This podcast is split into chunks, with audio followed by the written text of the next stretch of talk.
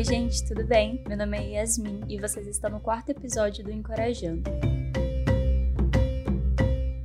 E o Encorajando tem como objetivo trazer as questões raciais para o centro de uma forma simples e direta e principalmente fazer com que todos tenham pleno acesso e conhecimento sobre o debate de questões raciais. E no episódio de hoje nós iremos falar sobre representatividade.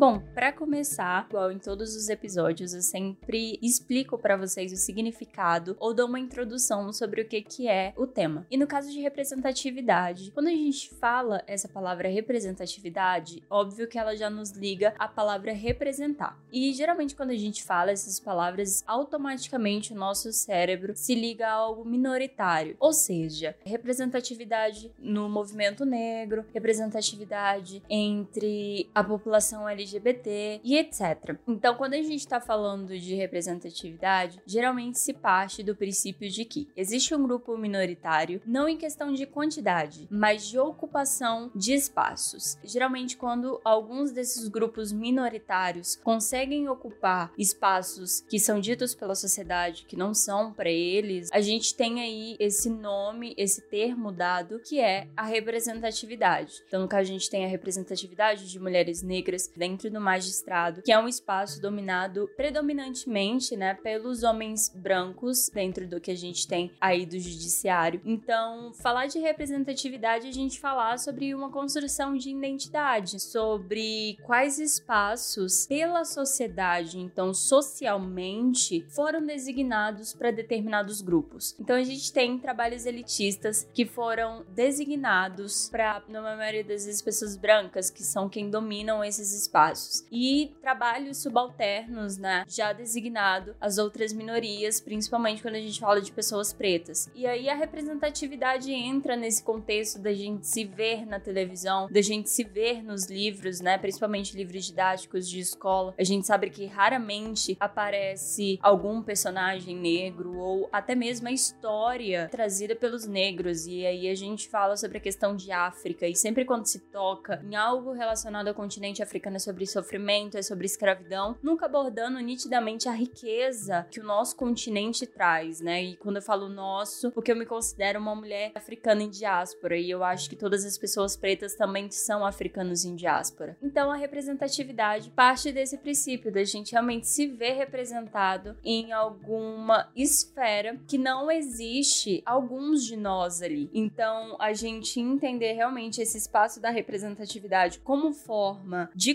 construção de identidade é muito importante. E aí que parte aquela questão da gente falar sobre as crianças, sobre a importância da gente criar crianças pretas se vendo em espaços da televisão, espaços do cinema, porque isso faz com que ela sinta que ela é capaz e que ela pode fazer o que ela quiser. Afinal, tem uma pessoa igual a ela que também desempenha aquela função. Então a gente falar de representatividade é muito importante justamente nesse panorama da construção de identidade, da construção de autoestima autoestima, da construção do saber e a construção do eu posso, da construção do eu devo fazer porque esse espaço também é meu. Então a gente falar sobre representatividade é a gente perpetuar esses caminhos e entender que existem muitos lugares que foram naturalmente adotados ou falados que não eram designados para pessoas pretas. E isso é um problema, né? Não existe nada que não foi criado por nós neste país. Então, nada mais justo que a gente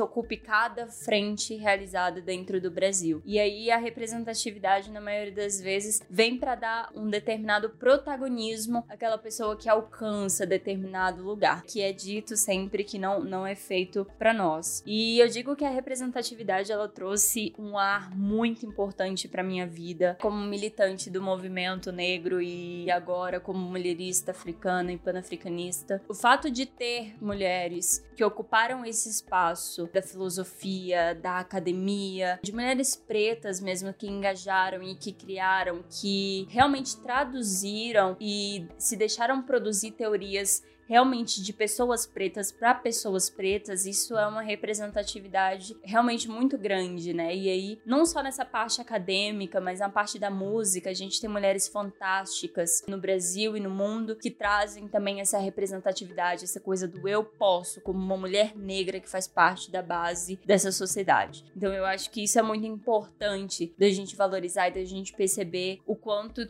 que essa questão da representatividade, ela é realmente, igual eu já falei, ela é muito importante e ela vai realmente perpassar por todos os âmbitos da nossa vida, né? Seja por âmbito intelectual, por âmbito psicológico, tudo isso influencia realmente na nossa vida como pessoas pretas que sempre foram privadas de acessar determinados lugares. Bom, eu acho que a gente falar de representatividade também é a gente falar que, principalmente, representatividade não enche barriga. Traduzindo, representatividade não é tudo. A gente tem diversos outros pontos que devem ser tocados dentro da comunidade preta que roda em questão a isso, mas não tirando jamais a importância que se tem da gente ter representatividade dentro de determinados espaços. Mas, além da representatividade, a gente precisa da ocupação e quando eu digo essa ocupação não é de um, não é de dois, é a ocupação de um coletivo. Então a representatividade tem que partir desse princípio também. Não da unidade, mas a representatividade do coletivo. A gente precisa começar a entender e propagar a ideia de que o povo preto é um povo coletivo. A gente não é uma unidade. Não fomos criados para ser uma unidade. Então a gente entender essa parte de representatividade é muito importante para a gente entender essa questão da coletividade coletividade e também o quanto que a questão de representatividade ela é um só dos braços que devem ser evidenciados dentro desse país com as questões raciais à frente e se pautando todas essas questões.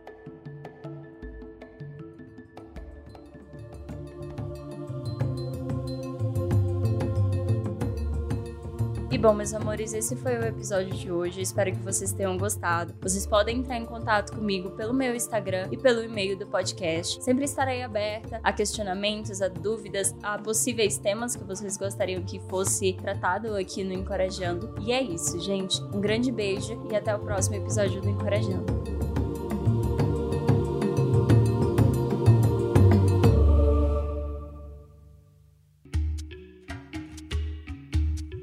Este episódio é uma realização de Preto.